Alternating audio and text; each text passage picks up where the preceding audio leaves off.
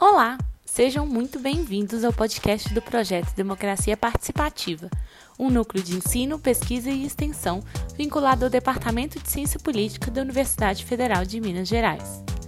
Eu sou Vitória Frois, pesquisadora e mestranda do Departamento de Ciência Política da UFMG. A edição do programa é feita pelo Gabriel Juan, estudante de comunicação da mesma instituição. Neste primeiro episódio da disciplina sobre território, democracia e direito à cidade, ministrada pela professora Helena Dolabella, iremos abordar o texto O Estatuto da Cidade Periférica, escrito por Hermínia Maricato. Hermínia Maricato é professora titular aposentada pela Faculdade de Arquitetura e Urbanismo da Universidade de São Paulo e foi secretária municipal de Habitação e Desenvolvimento Urbano do município de São Paulo. Ela ajudou a criar o Ministério das Cidades, onde foi ministra adjunta. Antes de abordarmos as ideias principais do texto deste episódio, a professora Helena Dolabella vai fazer uma breve apresentação.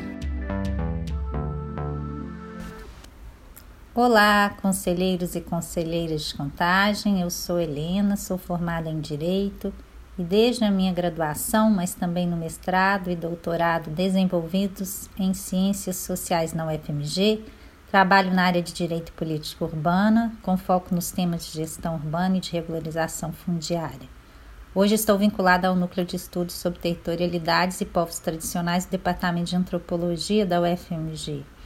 O texto da autora Hermínia Maricato, chamado Estatuto das Cidades Periféricas, foi escolhido como leitura principal porque ele nos ajuda a entender melhor como se deu o processo de produção do espaço urbano nas cidades periféricas em especial nas cidades brasileiras. A autora mostra que a lógica de atuação do Estado e do mercado imobiliário no espaço urbano não é a mesma dos países desenvolvidos. Ao mostrar essas diferenças, a autora ressalta a importância de se levar em consideração cada realidade para se pensar os desafios relacionados ao planejamento e gestão das cidades. Um exemplo de política construída a partir da realidade brasileira, apontada pela autora, é a política de regularização fundiária e urbanização dos assentamentos informais consolidados, que visa enfrentar o problema da informalidade urbana, com as suas graves consequências jurídicas, sociais e ambientais. Dessa forma, este texto dialoga com a nossa primeira aula porque nela também buscamos traçar um panorama geral das cidades brasileiras, suas particularidades e desafios no planejamento e gestão das nossas cidades, considerando a existência de uma ordem jurídica urbanística já consolidada, mas que enfrenta o grande desafio de ter efetividade, isto é, de ser colocada em prática para garantir o direito à cidade para todos e para todas. O texto da Hermínia Maricato nos convida a ser criativos e ativos para pensar soluções para os problemas das nossas cidades, tão injustas do ponto de vista social, mas também ambiental. Deixo vocês agora com este podcast que vai tratar de forma mais detalhada o conteúdo do texto.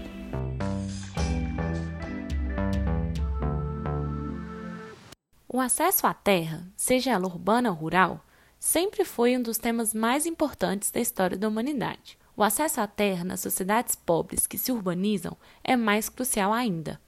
E essa é a questão chave tratada no Estatuto da Cidade.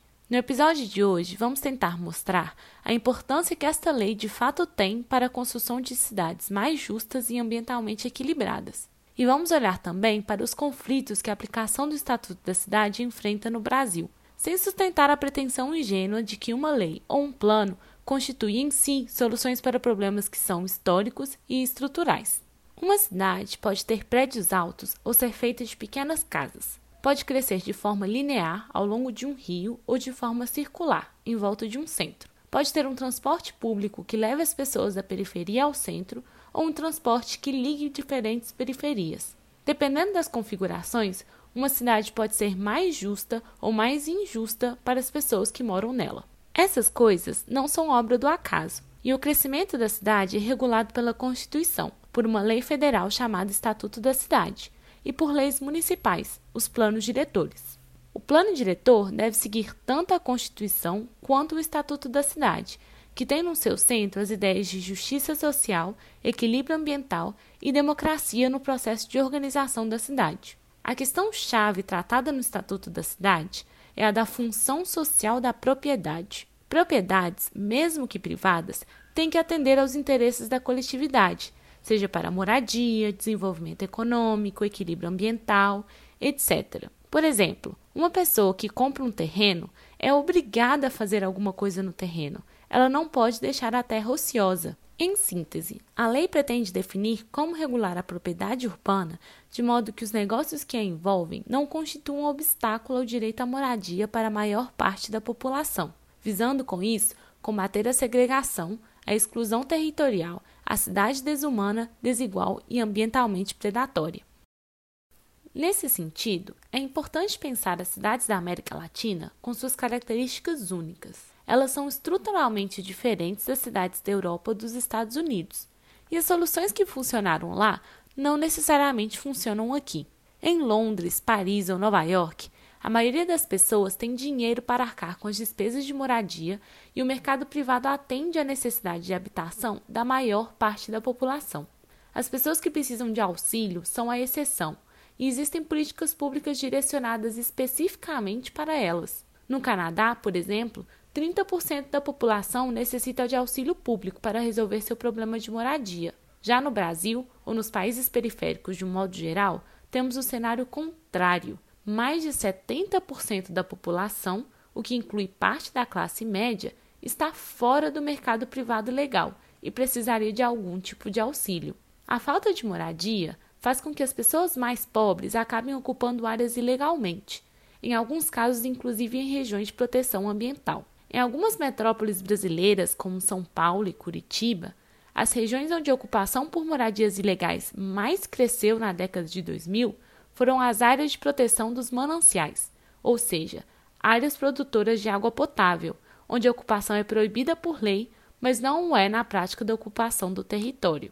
Essas áreas vulneráveis, à beira de córregos, em áreas deslizantes e inundáveis, não interessam ao mercado imobiliário privado e acabam sobrando como o único espaço disponível para a população pobre. Apesar de ilegal, essa ocupação é tolerada pelos governantes, pois acaba sendo uma válvula de escape, já que a pressão por moradia diminui. O problema é que essas ocupações nascem sem o acompanhamento do poder público e, muitas vezes, ficam anos sem ter acesso a nenhum serviço. No Brasil, 50% da população não tem acesso à rede de esgoto. Nesses espaços, os direitos previstos nas leis não são respeitados e vai se consolidando a lei do mais forte, inclusive com muita violência. Por conta de todos esses fatores, a autora Hermínia Maricato chama esses espaços de, abre aspas, bombas sociológicas, fecha aspas. Como ressaltamos anteriormente, ao pensar soluções para cidades periféricas, Políticos e urbanistas normalmente levam em consideração os exemplos de países do centro, dos países ditos desenvolvidos, mas são realidades completamente diferentes. São Paulo, por exemplo, se desenvolveu de uma forma muito diferente do que aconteceu em Paris, com um processo de industrialização com baixos salários que levou a uma urbanização com baixos salários. São os baixos salários pagos aos trabalhadores industriais que explicam a formação de favelas. Nessa nova configuração de cidades, com trabalhadores se agrupando em favelas, as metrópoles brasileiras foram se distanciando do modelo vigente em Nova York ou Paris, por exemplo. Na tentativa de tornar nossas cidades parecidas com as cidades europeias ou norte-americanas, consideradas exemplos de cidade ideal, as favelas foram tratadas como caso de polícia, o que reflete uma vontade de que essas favelas não estivessem ali. Mas não tem como São Paulo querer se transformar em Nova York hoje. São Paulo tem que ser São Paulo, encontrando as próprias soluções para problemas que são só seus. A autora defende, então, o desenvolvimento de propostas e soluções que vão ao encontro da realidade das cidades periféricas. Uma das soluções locais que tem funcionado bem no Brasil é a urbanização de favelas. Enquanto as teorias vindas de outros países sugerem acabar com as favelas e transformar tudo em bairros regulares como o resto da cidade, o Brasil tem feito intervenções que mantêm as características desses locais, mas agora de forma legalizada. A opção de acabar com as favelas tem o risco de expulsar as pessoas de uma área que é bem localizada, sem que essas pessoas tenham condições de acessar outros imóveis naquela região. A proposta de urbanização das favelas, por outro lado, assume a existência desses espaços, mantendo os moradores ali e de forma legal. O desafio aqui é levar, junto a essa legalização, os serviços públicos que garantem direitos básicos, como coleta de lixo, varrição de ruas e iluminação pública. Contudo, mesmo a urbanização de favelas tendo um grande sucesso, ainda é mais comum vermos processo de expulsão das pessoas pobres para fora da cidade, para que o mercado imobiliário se aproprie das áreas que elas ocupavam antes. A disputa pela terra urbanizada ou pela localização na cidade é acirrada. Enquanto alguns lutam pelo direito à cidade, outros lutam por ganhos extras, advindos de atividades especulativas, como o mercado imobiliário. A disputa pela terra na cidade, então, apesar de silenciosa, faz muita diferença nas nossas vidas. Um terreno onde não há coleta de lixo vale menos do que um idêntico, mas com coleta de lixo. Um terreno onde se pode construir um prédio de 15 andares vale mais do que um igual, mas com um limite de 3 andares. Um terreno perto da favela vale menos do que um terreno longe da favela. A situação chegou ao absurdo de uma pessoa pobre que possui uma casa na periferia lutar contra a possibilidade de outras pessoas pobres ocuparem uma terra na região e fundarem uma favela. A divisão entre proprietários e não proprietários nesses casos é mais importante do que a semelhança de renda entre essas pessoas. Enquanto os pobres lutam por terra na periferia, muita gente tem imóvel vazio no centro da cidade. Esses imóveis têm ligação à rede de água e esgoto, asfalto na porta, estão próximos a estações de ônibus e metrô e também estão a poucos minutos da maioria das vagas de emprego, mas estão vazios. Em muitas cidades, o número de imóveis vazios é maior do que o número de pessoas sem casa. Os problemas que surgem à raiz disso são vários. Com poucos imóveis à disposição, o preço sobe. A população acaba encontrando moradia somente longe do centro. Com isso, o poder público precisa gastar ainda mais recursos para atender essa população que está mais espalhada pela cidade. O investimento público já feito acaba não sendo utilizado ao máximo. Além disso, o poder público não tem acesso ou paga mais caro por terras para implantar escolas, hospitais, etc. Em síntese, a questão social da terra e dos imóveis urbanos é crucial para todos aqueles que querem cidades mais justas e ambientalmente menos predatórias. O Estatuto das Cidades é fruto de muita luta dos movimentos sociais que reivindicam cidades mais justas. A primeira proposta de uma reforma urbana é de 1963 e pretendia proibir a propriedade ociosa nas cidades, da mesma forma como outra reforma, a agrária, que pretendia abolir as terras ociosas nos latifúndios brasileiros. Com a ditadura militar, esse projeto foi alterado. O governo até fomentou a construção de moradias e gerou empregos na construção civil, mas as casas eram feitas para a classe média e a maioria da população continuou sem acesso à moradia digna. Além disso, todas as decisões eram centralizadas sem participação popular. Durante o processo constituinte de 1987 e 1988, vários movimentos sociais se juntaram no Fórum pela Reforma Urbana. O Fórum conseguiu pressionar a Assembleia Constituinte e colocar no texto da Constituição o princípio da função social da propriedade.